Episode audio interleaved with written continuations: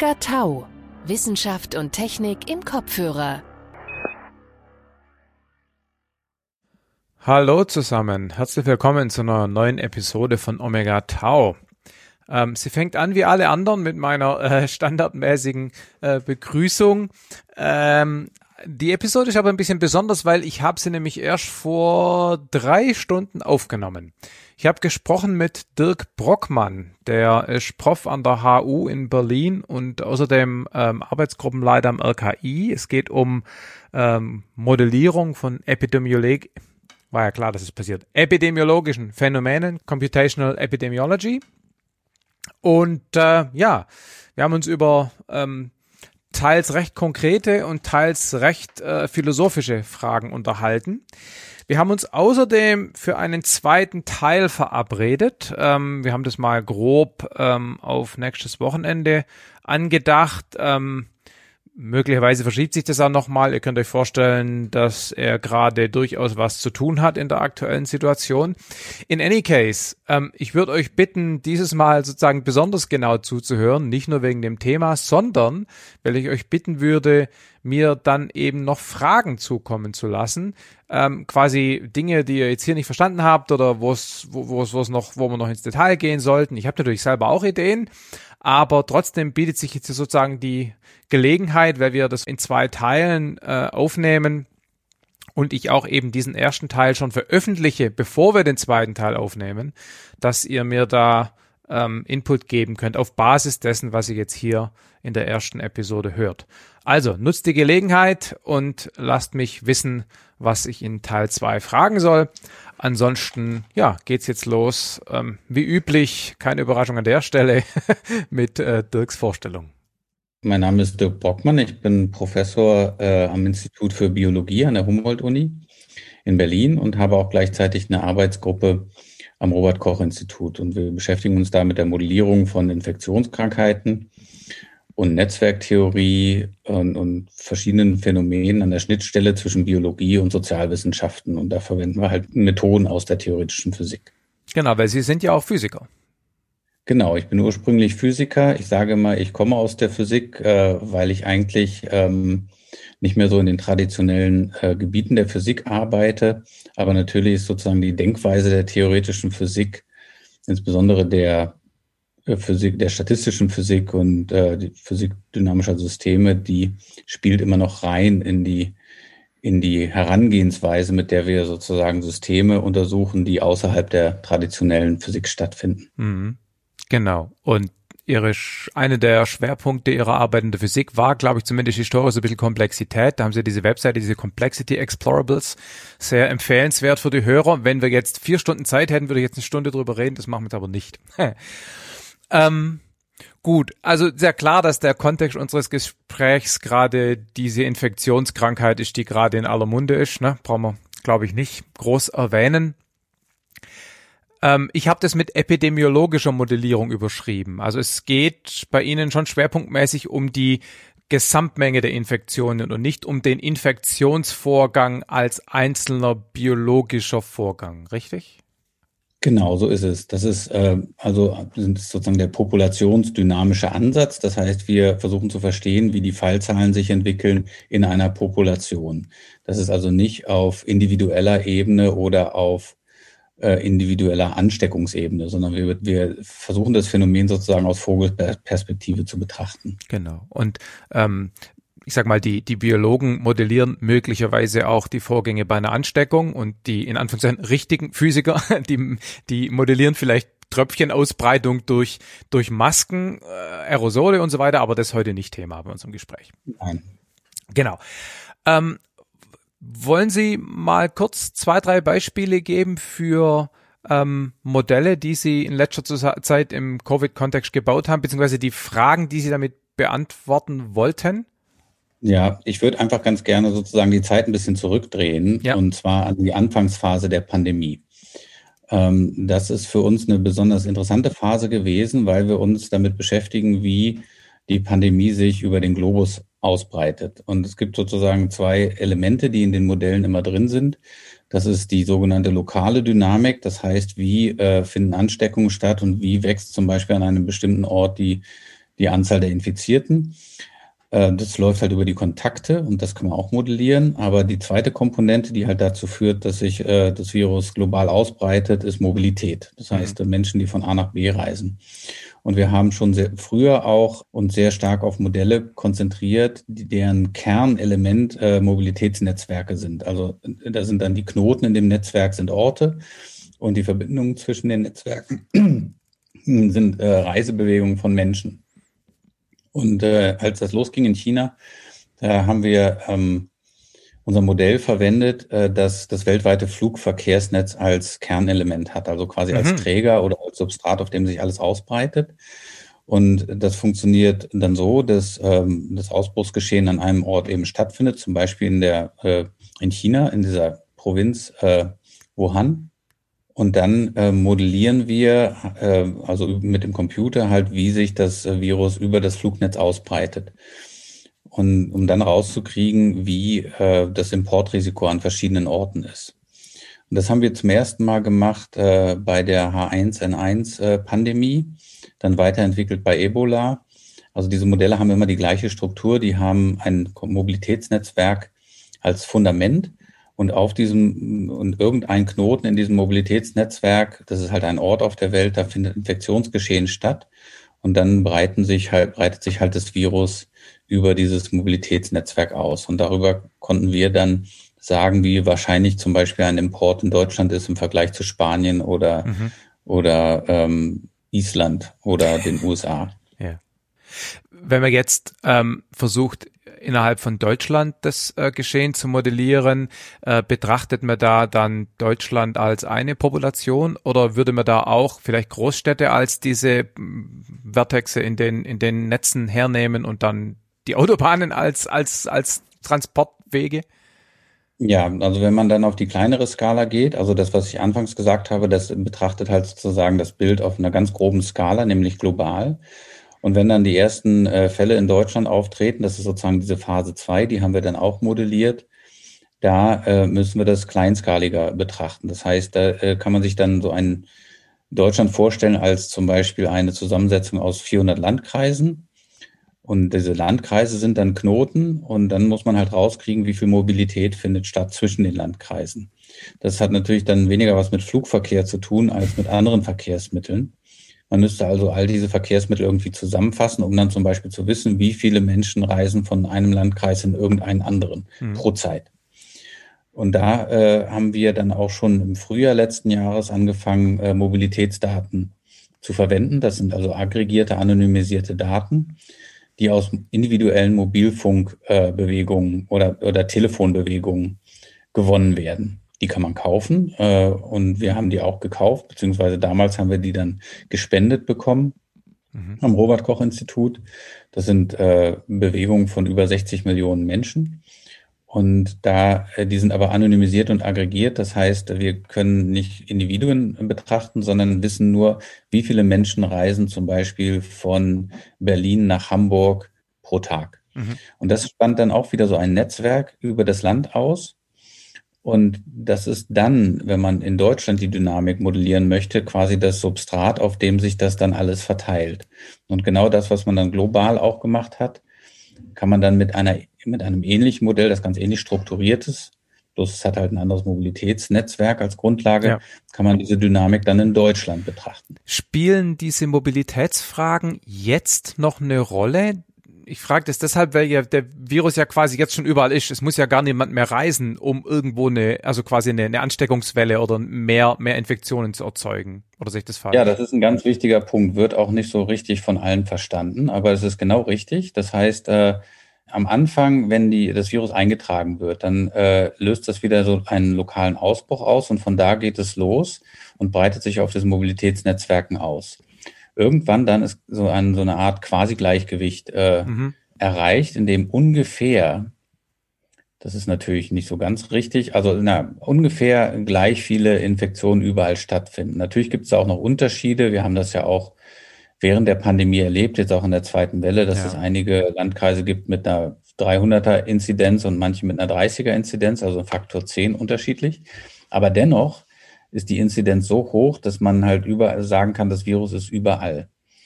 Und dann spielt natürlich Mobilität auch immer noch eine Rolle, aber dazu kann ich gleich noch mehr sagen. Ja. Aber nicht mehr diese Rolle des Imports, also dass man, dass das Virus von einem Ort in den nächsten getragen werden kann, wo es sich dann, wo es dann wieder einen lokalen Ausbruch auslösen kann. Diese Rolle spielt es nicht mehr und das wird auch oft fehl, äh, falsch verstanden. Mhm.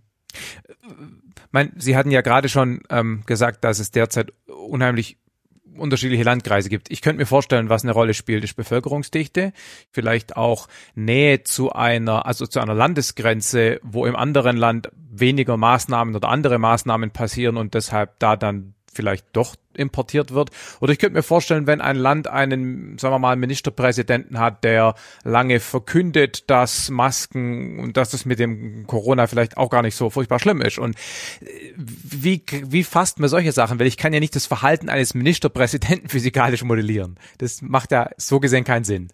Jedenfalls nicht so direkt. Ja, yeah, okay. Ähm, aber das ist sozusagen jetzt die dritte Phase. Also wenn wir jetzt mal so sequenziell da durchgehen, mhm. eben haben wir darüber gesprochen, die globale Ausbreitung, dann die Ausbreitung in Deutschland und dann, äh, dann fängt an, etwas anderes zu wirken. Und das ist auch eine ganz wichtige Komponente. Diese Infektionsdynamik von Pandemien oder globalen Epidemien ist natürlich erstmal so eine, ein Phänomen, was sich so quasi von alleine ausbreitet. Mhm. Und ähm, mhm. erst wenn gesellschaftlich oder auch politisch reagiert wird, ähm, dann passiert was Neues. Nämlich dann, dann wird so eine Art Rückkopplungsschleife geschlossen. Dazu folgendes Gedankenexperiment. Wenn sich diese Pandemie jetzt ausgebreitet hätte, aber wir dieses Virus überhaupt gar nicht wahrgenommen hätten, zum Beispiel, weil es gar nicht krank macht mhm oder äh, weil wir es einfach gar nicht merken. Dann hätte sich ja diese Pandemie einmal über den Globus ausgebreitet und das Virus hätte alle Leute angesteckt und irgendwann wären sie alle immun gewesen. Wir hätten nichts davon gemerkt. Das ist natürlich jetzt ein hypothetisches ja. Bild, aber das wäre sozusagen eine autonome Ausbreitung eines Virus. Ja, ganz kurz. Da wäre dann ja. im Prinzip das klassische exponentielle beziehungsweise dann logistische Wachstum überlagert über das, über das Verkehrsbewegungsnetz. Korrekt. Das wäre dann sozusagen eine, eine, so eine, so eine geheime Ausbreitung, ja. wenn man das so nennen kann. Mhm. Äh, das ist natürlich nur hypothetisch und ein Gedankenexperiment, aber es hilft dabei, äh, zu verstehen, was, was äh, jetzt kommt in der Phase drei oder was dann kam während der ersten Welle. Dann nämlich äh, erkennen halt die Menschen, hier ist ein ernstes Problem, es wird über eine Pandemie geredet, man weiß, dass das krank macht und auch äh, zu Todesfällen führt und dann reagiert die Politik oder die Gesellschaft. Und dann äh, wird etwas gemacht wie Masken tragen oder äh, es werden Lockdown-Maßnahmen ergriffen. Und das wirkt sich dann natürlich wieder aus auf die Ausbreitung mhm. und schwächt die Ausbreitung ab, haben wir ja in der ersten Welle gesehen. Ja. Und da wird es dann sehr schwierig, auch für das Modellieren, weil dann ist das nicht mehr sozusagen ein, ein Phänomen, was sich auf diesen, auf unserem normalen Verhaltensweisen ausbreitet, sondern wir ändern dann die Verhaltensweisen, was dann wiederum die Ausbreitung ändert und was dann auch wieder das, was das Verhalten dann wieder ändert und ja. so weiter. Und dann gibt so eine Rückkopplung. Und das ist sehr schwer zu modellieren. Okay, David, tausend Fragen dazu. Ähm, ähm, das, das erste ist ja, dass man, dass da dann da Effekte reinkommen, oder vielleicht einen Schritt zurück. Diese, wenn wir sagen, wir haben die Ansteckungsrate, die mit diesem R zusammenhängt, also die, die Quantifizierung der Ansteckungswahrscheinlichkeit. Und dann haben wir eben diese Bewegungen. Die Bewegungen werden wahrscheinlich, und das Ganze wird wahrscheinlich mit Differentialgleichungen beschrieben, vermute ich mal, weil es, es geht ja um die Frage, wie ändert sich etwas, abhängig davon, wie es gerade ist. Und das etwas genau. ist eben die, die, die Anzahl der Infizierten. Na? Ja, also die einfach, also es gibt verschiedene Modellklassen. Die einfachsten Modelle, mit denen man erstmal grob sehen will, ob man da auf der richtigen Spur ist, sind tatsächlich Differentialgleichungsmodelle, äh, die halt in Abhängigkeit von dem Zustand, in dem das System gerade ist, sagt, wie ändert sich der Zustand, ja. grob gesprochen. Genau. Das ist natürlich dann alles sehr grob, weil zum Beispiel Schwankungen, also statistische Schwankungen oder so stochastische Elemente können durch diese Differentialgleichungsmodelle nicht abgedeckt werden. Mhm. Die sagen immer das Gleiche voraus für den gleichen Zustand mhm. mhm. und spielen aber zufällige Faktoren eine große Rolle. Ähm, also gerade was Reisen angeht. Ne? Man hat zwar diese Verkehrsflüsse, aber oftmals reicht ja sozusagen eine Person aus, die von A nach B reist, um da mhm. an einem Zielort dann wieder eine lokale Ausbruch auszulösen. Deshalb äh, macht man das in der Regel so, also die aufwendigeren Modelle, die berücksichtigen diese Fluktuationen, diese ähm, statistischen Schwankungen, indem man zum Beispiel dann stochastische Differentialgleichungen an, äh, anschaut, die diese, mhm. diesen Zufallseinfluss mitmodellieren oder halt auch teilchenkinetische Modelle mhm. anschaut, indem man tatsächlich sozusagen, also das ist so Stichwort agentenbasiert. Genau, äh, hätte ich jetzt erwähnt, genau. Äh, die, die da so in diese Richtung gehen äh, und sozusagen implizit diese Zufälligkeiten mit berücksichtigen. Aber im Kern haben alle Modelle diese Schwierigkeit, dass sie diese Rückkopplung, diese gesellschaftliche, die Verhaltensänderung irgendwie indirekt ja. modellieren müssen. Da komme ich gleich nochmal drauf. Ähm, bei den stochastischen DGLs, das ist jetzt leider jenseits meiner Mathe, ähm, hat es was mit Monte Carlo Simulationen zu tun auch? Oder ist das was ganz anderes? Na, das ist verwandt. Also die, äh, also im, in einfachen Worten gesprochen, wenn man eine Differentialgleichung hat, dann sagt man ja, hier ist der Zustand und die Gleichung sagt mir, wie verändert sich der Zustand äh, in kurzen Zeiten. Ja. Und äh, das ist immer gleich. Mhm. Und mhm. ähm, diese Veränderung da, bei einer stochastischen Differentialgleichung sagt man so mal ganz grob gesprochen, der Zustand verändert sich plus ein kleiner Zufall. Mhm. In jedem zeitlichen Fortschritt ja. ist auch eine kleine zufällige Komponente ja. drin. Ja. Ja. Aber da hat man dann natürlich eine Freiheit da drin, wie man das reinbaut. Also die, wie, wie man die Zufallsverteilung letztendlich modelliert. Genau, und dieser Zufallseinfluss kann auch wieder vom Zustand abhängen. Das ist in diesen Modellen generell ja. so. Das heißt, äh, mhm. ne, wenn zum Beispiel, sagen wir mal, der Zustand des Systems so ist, dass gar keine Infektionen da sind, also null Infizierte, mhm dann kann auch der größte Zufall nichts mehr ausrichten, weil das Ding ist dann weg. Ja. Und ja. das sind dann eher so Sachen, die, die dann so vom Zustand, äh, vom Zustand des Systems auch abhängen, wie stark der zufällige Einfluss ja. ist. Also das ist so die Idee dahinter. Sie haben gerade ähm, Agenten bzw. Teilchenmodelle äh, erwähnt. Man könnte sich jetzt naiv ja auch vorstellen, ich nähere diese ja, diese Wahrscheinlichkeitsdinge, also quasi das Verhalten der einzelnen Agenten, der einzelnen Teilchen, nähere ich einfach mit einem mit einem Durchschnittswert. Also klassisches Beispiel, ich kann Temperatur berechnen, indem ich die äh, Bewegung von allen Teilchen oder ich kann einfach quasi irgendwas mit Druck und Durchschnittswert und so weiter. Korrekt. Warum macht man das nicht oder wenn man das macht, wo ist dann die Grenze? Also wenn, wenn man es agentenbasiert mhm. oder, oder teilchenmäßig macht, das braucht ja viel mehr Rechenpower. Da muss ich einen Grund geben dafür, dass ich nicht einfach einen, einen Durchschnittswert annehme. Naja, also das ist eine, das ist fast schon eine philosophische Frage und auch okay. eine, die mich sehr stark beschäftigt, weil äh, vor 15 Jahren ist ein Artikel erschienen in Science von Bob May und einer der größten Wissenschaftler in diesem Bereich, damalig auch Präsident der Royal Society. Und der hat äh, mal ein Paper geschrieben über die, den Nutzen und, der, und den Missbrauch von Mathematik in der Biologie. Mhm. Es war ein bisschen polemisches, äh, polemischer Artikel, aber der hat äh, ganz wichtige Sachen unterstrichen. Der hat nämlich gesagt, natürlich ist es jetzt so, dass weil die Computer immer schneller werden, können wir alles Mögliche implementieren im Computer. Aber das ist nicht immer sinnvoll. Mhm. Also keiner käme ja auf die Idee, ein ideales Gas zu untersuchen, indem man jetzt 100.000 Teilchen in eine, eine, Kiste packt und dadurch genau. die Gegend fliegen lässt. Das kann man machen, aber hat man dann ideales Gas verstanden? Eher nicht. Mhm. Ne, man würde dann sozusagen die thermodynamischen Gesetze entdecken und sagen, wow, oh, ich erhöhe den Druck, dann geht die Temperatur auch hoch. Ne? Also das wäre dann so eine quasi so eine Art empirische Beobachtung im Modell. Ja. Mhm. Aber die Gesetzmäßigkeiten hätte man nicht. Und deshalb ist das auch in der Epidemiologie, also in dieser sozusagen ich sage, also es gibt nur diesen, ich kenne nur diesen englischen Begriff Computational Epidemiology, mhm. also das rechnergestützte Epidemiologie. Und auch in anderen Bereichen, in der Neurowissenschaft und in vielen anderen Gebieten gibt es natürlich Trends, dass man sagt, oh, wir haben jetzt diese super, super starken Computer und wir können detaillierte Modelle machen und alles Mögliche da reinstecken, so dass man ein möglichst realistisches Abbild der Realität macht und dann in diesem sozusagen virtuellen System Experimente durchführt. Mhm. Das ist schon legitim. Aber es ist natürlich dann schwierig, in solchen Systemen zu erkennen, was sind eigentlich die wesentlichen Dinge, mhm. die die Dynamik so machen, wie sie ist. Also ein Beispiel. Wir sehen zum Beispiel bei der Pandemie ja permanent in vielen Ländern diese Doppelwelle. Ne? Also mhm. erste Welle im Frühjahr, Pause im Sommer und dann nochmal eine starke zweite Welle. Andere Länder hatten die zweite Welle nicht USA hatte drei Wellen und so. Es gibt Ausnahmen, aber es ist schon sehr allgemeines Verhalten.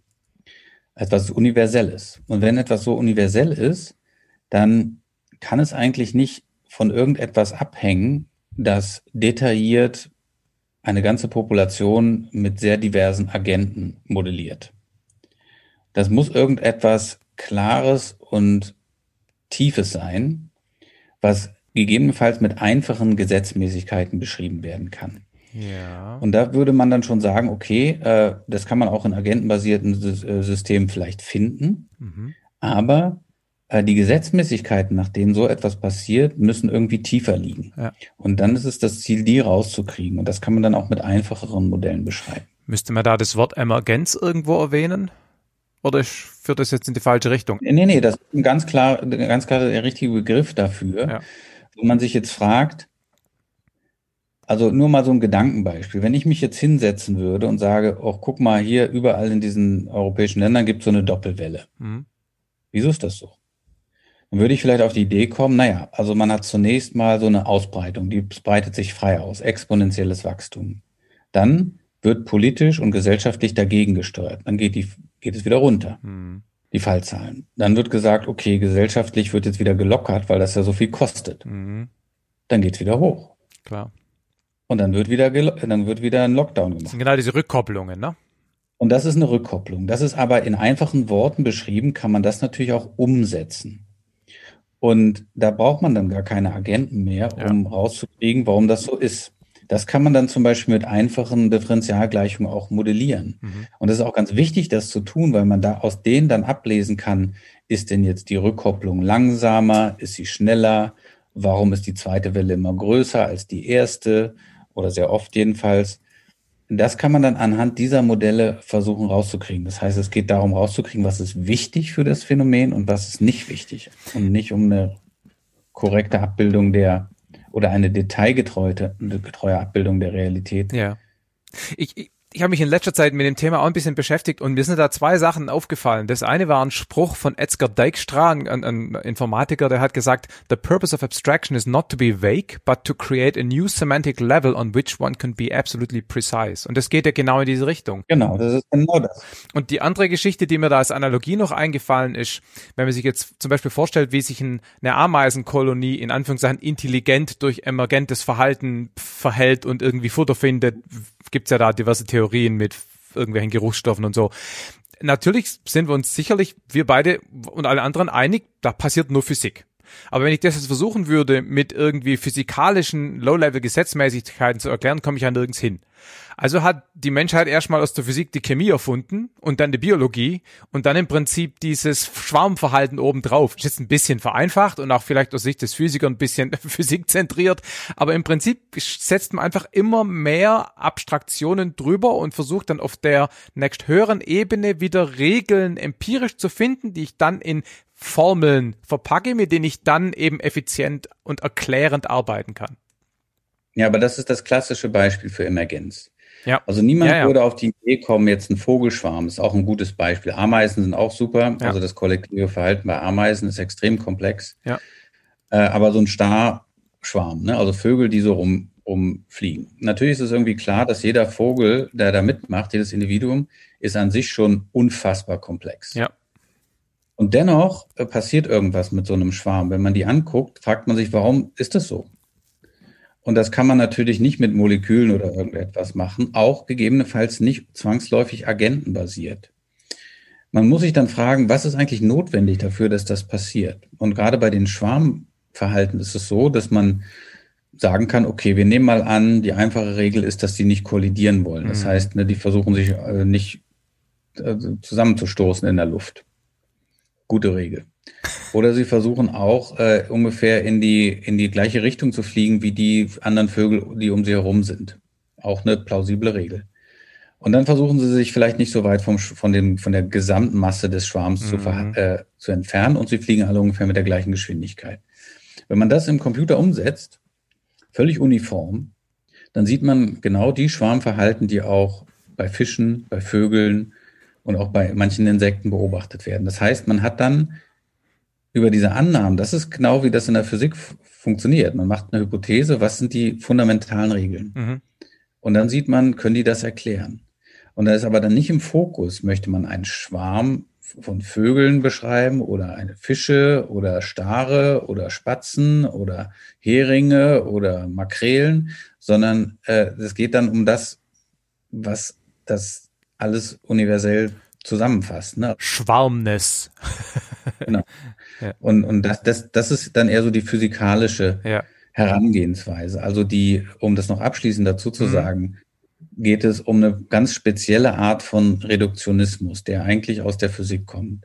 Mhm. Das ist, man versucht ein komplexes System nicht aufzuteilen, sagen wir mal so einen menschlichen Körper in Organe, Leber, Milz, Niere, Hirn und so weiter. Und dann gibt es für jedes Organ Spezialisten, die sich absolut genau mit diesem Organ auskennen. Sondern es geht darum, Reduktionismus so zu betreiben, dass man sukzessive das wegnimmt, was nicht notwendig mhm. ist. Und dann bleibt so eine Art Kern übrig, also wie ein Smiley-Face ja. ein Gesicht. ja, ne? ja, ja. Und, äh, und das, da weiß, das ist aber ganz wichtig, weil man weiß, am Smiley-Face müssen keine Ohren dran sein, um, damit es ein Gesicht ist. Das heißt, die spannende Frage bei dieser Art von Modellierung ist, was kann ich wegnehmen, um die Wirkmechanismen dadurch klarer herauszuschälen, aber ohne es damit falsch zu machen, weil ich zu viel wegnehme? Genau, man so lange reduzieren, bis es nicht mehr geht. Genau. Und manchmal auch noch ein bisschen mehr, weil man dann weiß, wenn es jetzt nicht geht, dann fehlt irgendwas. Dann muss man sich wieder auf die Suche machen, mhm. auf, nach den wichtigen Komponenten. Mhm. Und die, die agentenbasierten Modelle jetzt auch so in der Epidemiologie, das ist eher so eine, also wenn wir jetzt mit dem Smiley-Face-Bild arbeiten, ne, also dieses reduktionistische auf die Kernelemente, das sind eher so dann diese Differentialgleichungen. Und die agentenbasierten Modelle, das ist eher so Mona Lisa. Also man möchte ein, ein sehr detailgetreues Abbild eines Gesichts machen. Ja. Man möchte möglichst nah an die Fotografie rangehen. Ja. Und ist auch legitim. Und das ist, das, die, die, die ergänzen sich natürlich, die Herangehensweisen. Genau, also ich könnte mir vorstellen, dass man die agentenbasierten auf einer feineren Skala nimmt oder für einen zeitlichen Abschnitt, um dann damit wieder Erkenntnisse zu gewinnen, die ich dann auf der höheren, also größeren Granularität wieder über einen Parameter annäher oder über eine einfache Beschreibung, über eine einfache Formel, um dann auch wieder skalieren zu können, sowohl komplexitätsmäßig als auch rechenpowertechnisch, oder? Ja, das ist, das ist so ein Weg. Ähm, es ist aber auch ganz wichtig, dass sozusagen diese qualitativen Modelle oder die einfacheren Modelle natürlich die agentenbasierten Systeme dann auch informieren. Also mhm. ich habe neulich schmunzeln müssen, weil ich so ähm, äh, einige Modelle gelesen habe, jetzt auch was die Pandemie angeht, aus der ersten Welle, die quasi stationäres äh, Wirtsverhalten angenommen haben. Also die das waren extrem genaue, extrem detailgetreue Modelle, die aber angenommen haben, dass die Gesellschaft gar nicht auf die Pandemie reagiert. Mhm. Mhm. Und das ist dann so ein bisschen knifflig, weil dann nimmt man ganz, ganz, ganz viel Detail und modelliert das alles. Ja, ja. Aber einen ganz, einen ganz fundamentalen Aspekt, ja. den lässt man weg. Und dann nützt einem das ganze Detail nichts, wenn man, äh, wenn, man äh, wenn man etwas ganz Fundamentales weglässt. Ja, ja. Gut, damit sind wir im Prinzip wieder bei diesen Rückkopplungen, mit denen wir an, angefangen haben zu sprechen. Ne? Also wie modelliere ich ähm, die, Reakt die psychologische oder gesellschaftliche Reaktion oder wie reagiere ich dem Ministerpräsident, der was gegen äh, Masken argumentiert? Wie, mhm. wie geht man da vor? Da gibt es äh, verschiedene Wege. Das geht eigentlich zurück auf Arbeiten so von 2009 von äh, Sebastian Funk und Vincent Jansen, die äh, aus dem UK sind. Die haben das zuerst sich mal genauer angeschaut. Ähm, bis dato war es einfach so, dass man diese Pandemiemodelle immer, also dass man Verhaltensänderungen da gar nicht berücksichtigt hat. Und mhm. was Vincent Jansen und äh, Sebastian Funk zunächst gemacht haben, die haben gesagt, okay, wir haben irgendwie ein Modell, in dem sich, ob es ein agentenbasiertes ist oder ein Gittermodell oder ein Modell, was man mit Differentialgleichung beschreibt, da gibt, wird, breitet sich halt eine Pandemie aus. Und jetzt haben sie gesagt, es gibt jetzt aber auch Informationen über die Pandemie, die breitet sich auch aus. Mhm. Und zwar auch bei den Wirten, also bei uns. Über ein anderes Netzwerk wahrscheinlich, die fliegt ja nicht, die geht übers Internet, ne? Korrekt, ein anderes Netzwerk. Das war eigentlich so deren Clou oder was sie ja. untersuchen wollten. Ja. Man hat so zwei Netzwerke, eins, auf dem sich die Epidemie ausbreitet und eins, auf dem sich die Information ausbreitet. Und wenn man dann Informationen hat, zum Beispiel über den Schweregrad der Pandemie, dann hat das einen Einfluss auf das eigene Kontaktverhalten.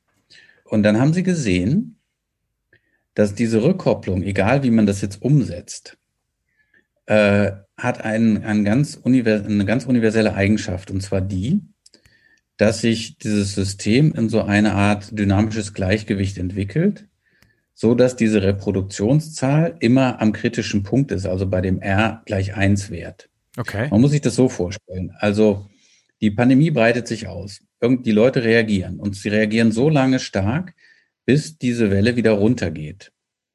Dann, also nicht, und sie geht dann runter, wenn der R-Wert unter eins ist. Klar, ja. Jetzt ist der R-Wert unter eins, die Zahlen gehen runter und dann werden die Leute wieder normal. Dann ja. geht der R-Wert wieder über eins. Ja. Dann bricht es wieder aus. Dann reagieren sie wieder. Und so kann man sich vorstellen, dass auf eine ganz allgemeine Art und Weise, unabhängig von den Details der Dynamik, es auf eine natürliche Art und Weise geschieht, dass der R-Wert immer so in diese Einser-Region geht, also genau an den kritischen Punkt. Und das haben sie dann aber auch tatsächlich in verschiedenen Epidemien messen können, mhm. dass halt der R-Wert äh, immer so in diesen Bereich geht. Und wenn man jetzt diesen R-Wert mal, der ja jetzt ein Jahr bekannt ist für verschiedene Länder in Europa, wenn man sich das anguckt, für Deutschland wissen wir das ja auch, das wird ja immer diskutiert, jetzt ist er bei 0,9, jetzt ist er bei 0,7, jetzt ist er wieder bei 1,1. Wenn man sich das so anguckt als Funktion der Zeit, dann wackelt der immer so um die Eins herum. Mhm. Ne? Also an diesem kritischen Wert. Trotz äh, erster Welle, zweiter Welle und, und, und ruhigem Sommer, es wackelt immer so um diese Eins herum. Also im Schnitt, ne? weil die Abweichungen sind ja schon ganz erheblich. Ne? Nur, dass kein Missverständnis ist. Genau, genau, im ja. Schnitt. Ja. Das heißt, man muss sich das so vorstellen wie so eine Art äh, Mittelwert, den man hat, und um diesen Mittelwert wackelt mhm. das immer so rum. Mhm. Und es ist mal ein bisschen drüber, ist mal ein bisschen drunter. Und in verschiedenen Ländern sieht, sieht das auch unterschiedlich aus. Aber dieser fundamentale Effekt, dass also diese, dieses, diese Rückkopplungsregelung, das Ausbremsen und wieder Beschleunigen, das geht halt an diesen kritischen Wert.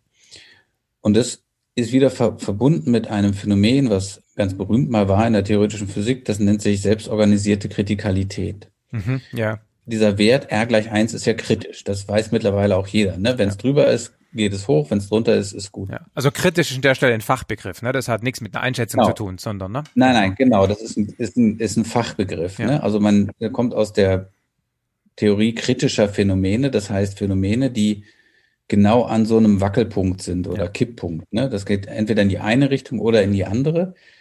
Oder das balanciert sich einfach so, also wie wenn man so einen Stock balanciert. Ne? Und das ist was sehr Allgemeines, was aus diesen ersten Studien dieser Rückkopplung rausgekommen ist. Und nun muss man natürlich gucken, ja, wie sieht's dann im Detail aus, jetzt für die Pandemie zum Beispiel in Deutschland. Auch da sieht man sowas und man kann sehr viele Erkenntnisse daraus gewinnen, dass wir immer an diesem kritischen Punkt uns dran rumhangeln. Ja. Insbesondere was Zukunftsprognosen angeht. Zwei Fragen dazu. Das eine, ähm, diese Aussage, dass die Menschen ähm, sozusagen weniger vorsichtig werden, wenn das R runtergeht und wird dann wieder, ne, und dadurch steigt's wieder. Dieser Mechanismus, der ist ja nicht modelliert. Das ist ja sozusagen eine, ein Parameter, wenn man so will, den mhm. man aus der Psychologie vielleicht irgendwie empirisch oder sonst wie ableiten kann, aber das war ja einfach mal eine Annahme. Also die Leute werden sozusagen bequem, wenn er runtergeht und sie kriegen Panik, wenn er zu stark steigt. Genau. Das genau, wäre genau das Verhalten eines Agenten, wenn man so will. Und wenn man das dann durchrechnet, kommt eben diese Pendelbewegung um den kritischen Punkt raus. Genau, also im Modell, in den einfachen Modellen, wenn man das ganz einfach machen will, dann sagt man, also da gibt es im Kern zwei Parameter wie lange bleibt man krank im Mittel oder infektiös und dann wie viele infektiöse Kontakte hat man. Mhm. Ja, also so, es gibt so einen Pool von Kontakten und der, äh, der bestimmt also eine Art Ansteckungsrate, die in dem Modell drin steckt. Und die kann man jetzt abhängig machen vom Systemzustand. Man kann also sagen, je mehr Leute infiziert sind, ja. je höher die Inzidenz, desto stärker wird dieser Zahl reduziert. Mhm. Dann wird die reduziert, dann bremst es wieder ab, dann ist aber die Zahl wieder unten ja. und dann geht es wieder hoch. Genau. Und das ist dieser Rückkopplungsprozess. Und genau. den kann man sehr einfach modellieren und dann übrigens daraus dann auch ablesen, wenn man das dann an die Fallzahlen fittet, wie zum Beispiel die Kontakte reduziert waren als Funktion der mhm. Zeit in Deutschland. Ja eine andere, ein anderes Stichwort, was Sie gerade erwähnt hatten, war Vorhersage. Genau genommen machen Sie ja keine Vorhersage. Sie rechnen ja Szenarien. Sie sagen, ist ja unter also der Wetterbericht macht eine Vorhersage. Der sagt, ich sammle Tonnen von Daten und ich sag dir, wie morgens Wetter wird. Tun Sie ja nicht. Sie sagen, wir sammeln zwar vielleicht auch Daten, irgendwie den Startpunkt für die, für die, für die Szenarien, aber dann sage ich, wenn Folgendes passiert, wenn sich die Leute so verhalten, wenn wir jetzt einen Lockdown machen würden, wenn der Ministerpräsident eine Maske tragen würde, was auch immer, dann, ja, das ist ja ein anderer Anspruch. Völlig anders. Also man muss dazu sagen, dass auch dieses prognostische, auch Langzeitvorhersagen in diesem Bereich rechnergestützte Epidemiologie, wenn man mal die Jahre zurückgeht, äh, das wurde noch gemacht während H1N1, auch während, während Ebola und es ging immer schief. Mhm. Und die Leute, die das auch schon länger machen, äh, wissen das auch alle, dass die Langzeitprognosen immer falsch waren.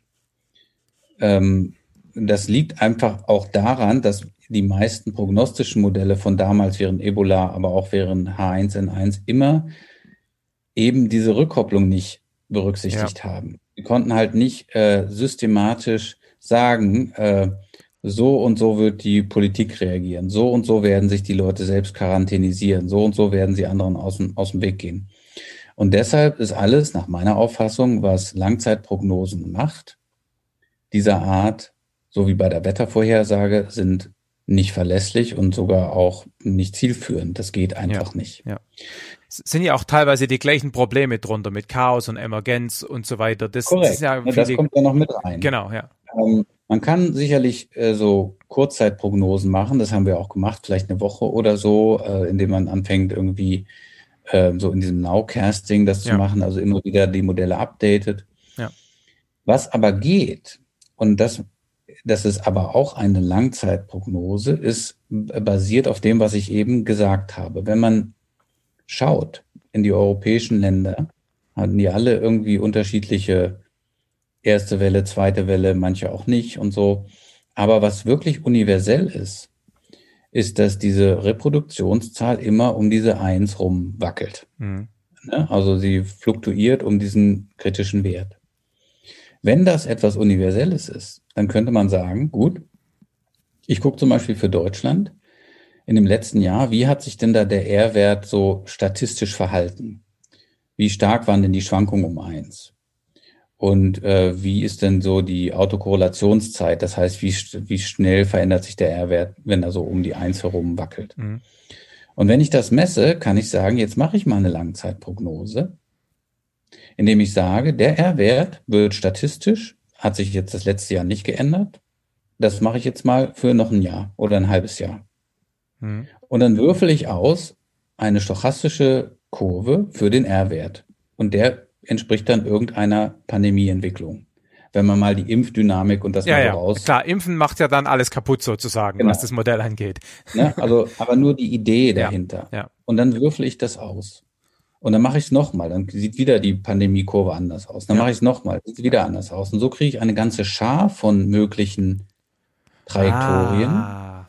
Und über die könnte man natürlich statistische Aussagen ja, machen. Also in 80 Prozent aller dieser erwürfelten genau. Fälle hat sich Folgendes gezeigt und so weiter.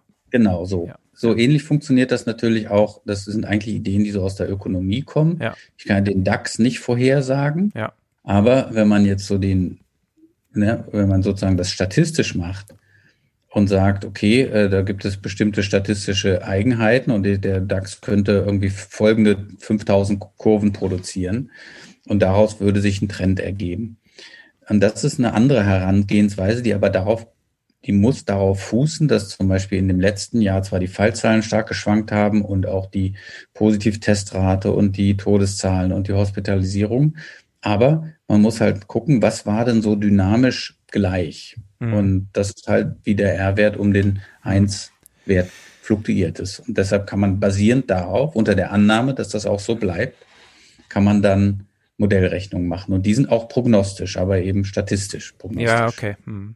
Ein anderes Thema, also wir sind ja gerade im Prinzip bei der Frage, woher weiß ich, ob ich einem Modell oder einer Vorhersage oder einer Parametrierung, weil letztendlich sind ja genau die Parameter, die ich mir überlegen muss oder die ich festsetzen muss und ich begründen muss. Wie, wie kann, woher weiß ich, dass dann ein Modell irgendwie eine Vorhersage macht, der ich vertrauen kann? Sie haben es gerade schon ein, eine Möglichkeit genannt, ist diese statistische Geschichte und Würfeln. Mhm. Ein Begriff, den ich aus der Wettervorhersage kenne oder aus der, aus der oder Wettermodellierung, ist diese Sensitivitätsanalyse, dass ich mhm. mal einen Parameter variiere und ich habe vielleicht zehn Parameter, ich variiere mal alle und gucke, welche überhaupt Einfluss haben und versucht den dann zum Beispiel genau zu bestimmen, weil das lohnt sich sozusagen. Geht, machen Sie solche Sachen auch? Ja, das, das ist natürlich total notwendig. Ja. Also die, ähm, wir nennen das immer strukturelle Stabilität der Modelle. Das kommt mhm. eigentlich so aus der Theorie dynamischer äh, Systeme, dass man guckt, ähm, man hat jetzt irgendwie ein Modell und jetzt muss man es überall, muss man da mal so richtig gegentreten und an allen Parametern wackeln und gucken, ob die Vorhersagen sensitiv reagieren. Äh, das ist das, was uns bleibt, denn wir haben ja anders als in der Physik keine Chance, Experimente zu machen. Richtig. Ja. Ne? Also, und das ist aber auch ein großes äh, ist eine Gefahr, weil äh, gerade in diesem Bereich Computermodellierung im, äh, im, in der Epidemiologie ist es so, dass natürlich viele Leute da reingehen und sagen, auch wir machen mal ein Modell und das ist ja auch relativ geradeaus irgendwie sowas aufzuschreiben. Und dann kommen da irgendwelche wilden Vorhersagen raus und dann kommt dazu, dass die Leute dann auch immer noch daran glauben, an ihre Modelle äh, und mehr aber auch nicht. Also wenn Sie sagen mehr nicht, dann heißt es, Sie wissen nicht, wie Sie den Glauben äh, belegen sollen, sozusagen. Genau, also ja. die, das ist halt plausibel in, ja. in den Augen der Leute, die das machen und dann sagen sie, das ist jetzt mein Modell und, ja. und fertig.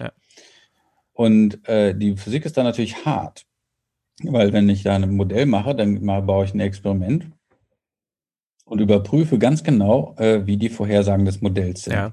Auch qualitativ. Ne? Das muss jetzt nicht sozusagen irgendwie das klassische Ding drei Stellen hinterm Komma muss es korrekt sein, sondern tatsächlich überprüfen. Das, das, äh, das Modell wird empirisch validiert ne, oder eben nicht falsifiziert oder so. Ja.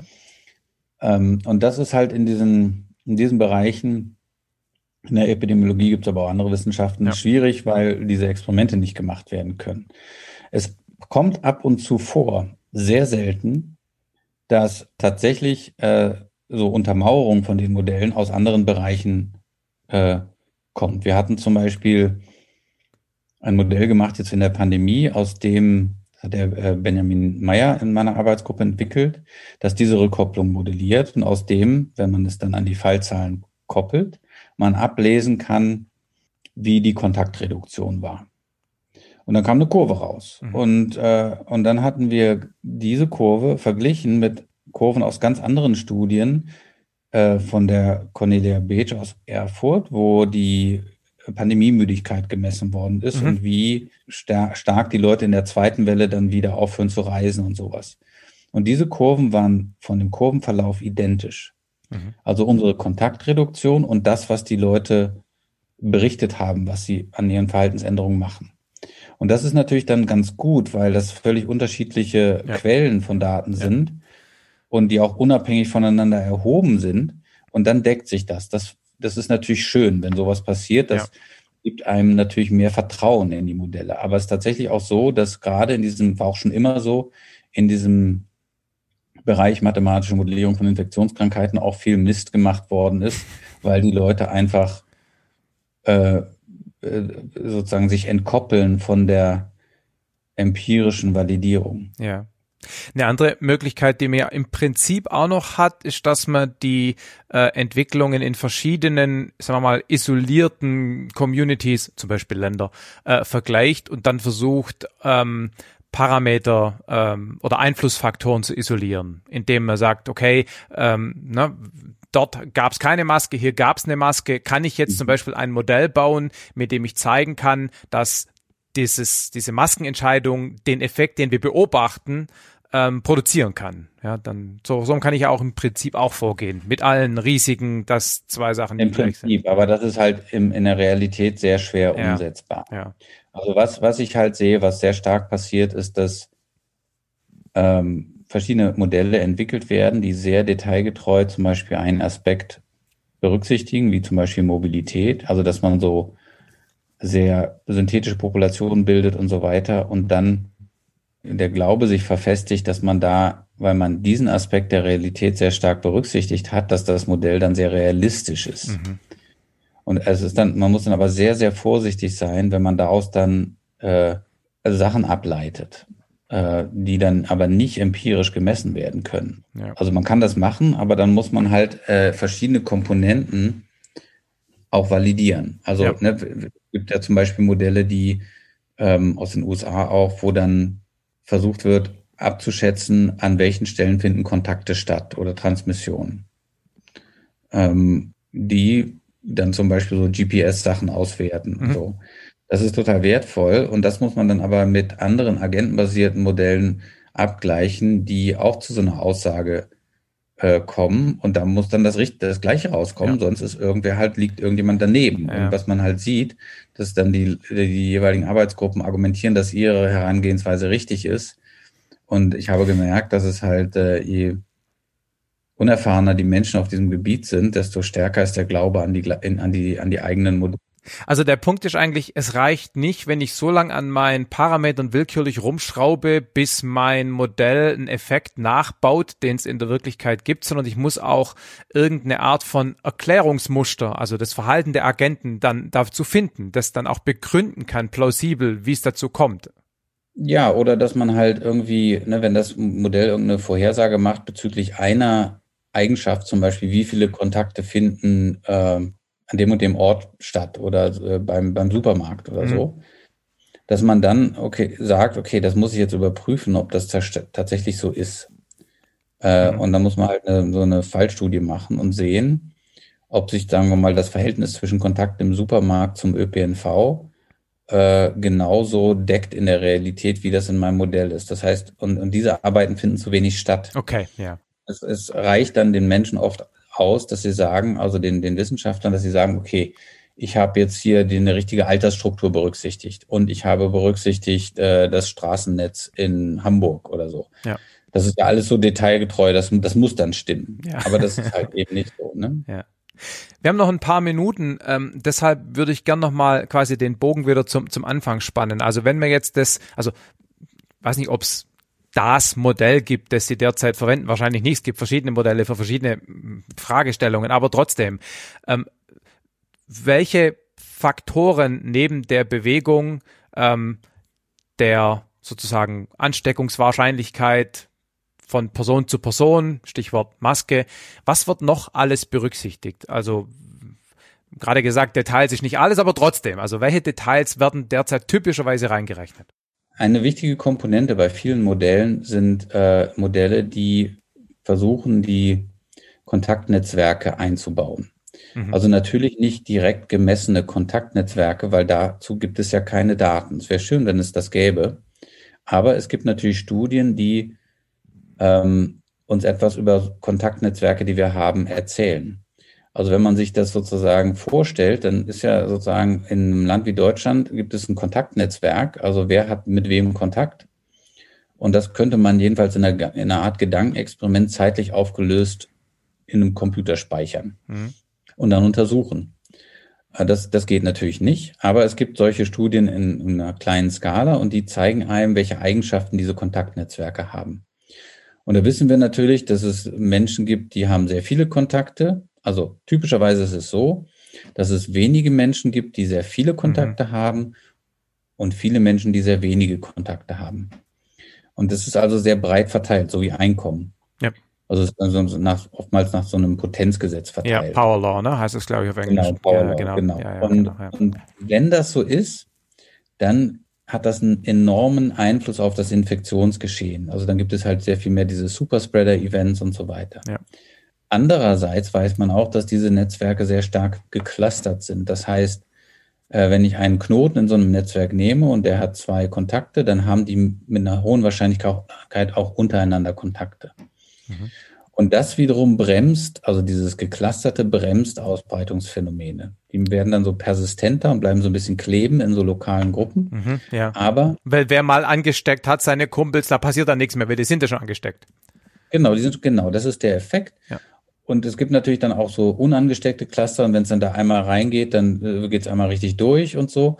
Also es macht die Ausbreitung komplizierter. Und gerade das, diese zeitlich abhängigen realen Kontaktnetzwerke und Ausbreitungsphänomene, ist etwas, was in dieser Szene, in dieser Community Modellierung von Infektionskrankheiten in diesen Jahren vor der Pandemie gerade total das Thema war. Mhm.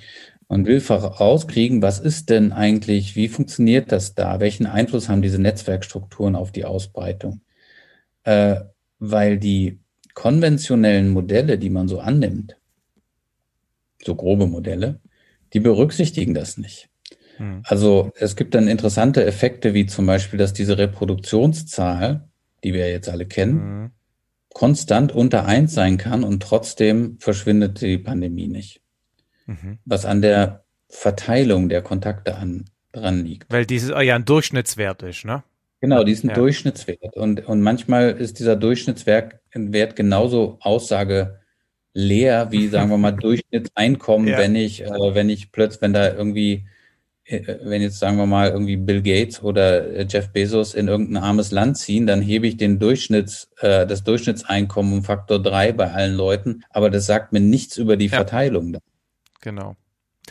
Und das ist gerade sehr wichtig, rauszukriegen, was machen diese Kontaktnetzwerkstrukturen äh, für die Dynamik. Und da kommen dann halt auch solche Sachen, dann, das wurde ja auch mal gesagt, ne, wir müssen die Gruppen verkleinern, weil, äh, weil dann weniger ähm, oder das als ein starkes, eine starke Methode, die, äh, die Ausbreitungsgeschwindigkeit zu verringern. Ja. Letzte Frage. Ich gehe davon aus, dass das alles numerische Modelle sind, die auf einem Rechner, in Anführungszeichen, wie der Wetterbericht auch durchsimuliert werden und nicht äh, analytisch ein paar Gleichungen in Mathematika gelöst werden. Ich kriege das Ergebnis raus, wenn die Pandemie aufhört. Das wird weniger, aber es findet noch statt. Was? Was von den beiden jetzt? Das Analytische, ja, das okay. findet noch statt. Ja. Äh, es findet auch immer so in Teilen manchmal statt. Also, ne, das heißt, es ist auf dem einen Ende des Spektrums sind die agentenbasierten Modelle, die steckt man in den Computer und drückt ja. auf Go. Ja. Da muss man lange warten, bis die Ergebnisse da ja. kommen. Am anderen Ende des Spektrums sind rein analytische Modelle, die äh, werden seltener, aber sind immer noch sehr wichtig. Und so in der Mitte ist es ein ähm, Gemisch aus beiden. Also man, es lohnt sich immer schon auch noch dann gerade so approximativ auch ja äh, Werte abzuschätzen oder Regimes auszurechnen. Also das, das Bleistiftarbeit ist da immer noch sehr äh, dominant, ähm, aber ähm, funktioniert eben auch nur zusammen mit ähm, mit dem Computer. Also gerade so Rück Rückkopplungsgeschichten und so sind ja analytisch eigentlich nicht wirklich zu greifen, ne? Ja und nein. Also es okay. gibt dann Sachen, wo man das dann schon machen kann. Ne? Okay. Gut. Gut, wir sind out of time. Ähm, Vielen herzlichen Dank. Wir könnten aus meiner Sicht noch drei Stunden weiterreden, aber ich, ich habe gehört, dass gerade, also wenn ich jetzt gerade als Angebot verstehen muss, ähm, sofort, also ernsthaft. Sie haben auch aufgenommen, da sehe ich gerade. Nicht, dass wir das vergessen. Ich hatte neulich das mal gemacht und dann hatte der auf, vergessen aufzunehmen. Das ist mir noch äh, tatsächlich noch nie passiert. Mir ist einmal das Gerät verreckt und dann war nichts da, aber vergessen habe ich es noch nie. Ja, Gut. Also gut, dann würde ich Sie in ein paar Wochen nochmal nerven dazu, oder? Dann machen wir einen Teil 2. Ja, wenn wir, genau. Ich hätte gern ein bisschen mehr Zeit heute, aber ich muss, äh, ich muss noch was tun und ähm, habe jetzt gleich noch einen Termin. Aber wir können auch nochmal Teil 2 machen. Ja, ich habe gehört, dass gerade äh, äh, auf der Welt ein, ein Event stattfindet, wo epidemiologische Modellierer besonders äh, viel Nachfrage nach ihren Skills haben. Vielleicht ja, ich weiß auch nicht, was, was da los ist. Äh, genau, komisch. Ich hoffe, das ist bald wieder vorbei. Genau. Alles klar. Ich melde mich.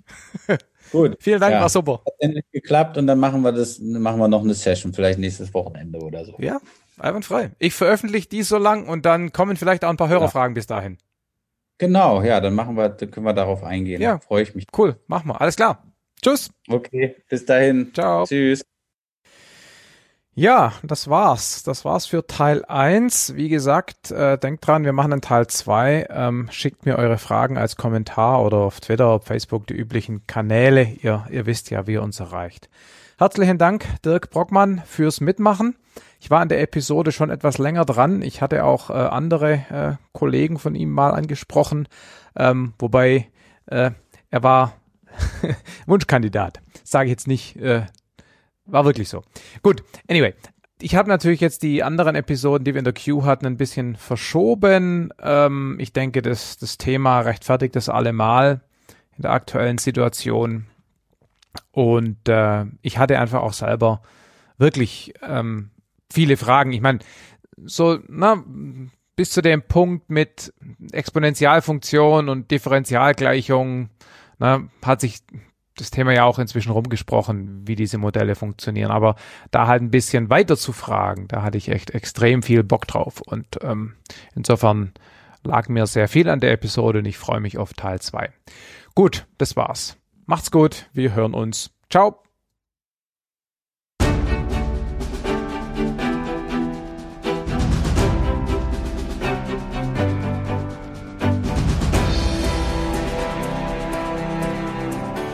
Omega Tau ist ein unabhängiger und nicht kommerzieller Podcast, produziert von Markus Völter und Nora Ludewig. Ihr findet uns im Netz unter omegataupodcast.net und auf Facebook, Google Plus und Twitter jeweils unter dem Namen Omega Tau Podcast. Wir freuen uns über euer Feedback. Dazu erreicht ihr uns entweder durch Kommentare zu den Episoden auf der Webseite, durch die sozialen Netzwerke oder per Mail unter feedback at omegataupodcast.net. Omega Tau ist lizenziert unter der Creative Commons Lizenz Namensnennung nicht kommerziell keine Bearbeitung 3.0. Ihr dürft die Episoden also beliebig weiterleiten, dürft sie aber nicht kommerziell verwenden und ihr dürft auch keine veränderten Versionen verbreiten. Zitate sind in Ordnung, gebt dann bitte die Quelle omegataupodcast.net an. Details zur Lizenz finden sich unter creativecommons.org. In diesem Sinne, bis bald!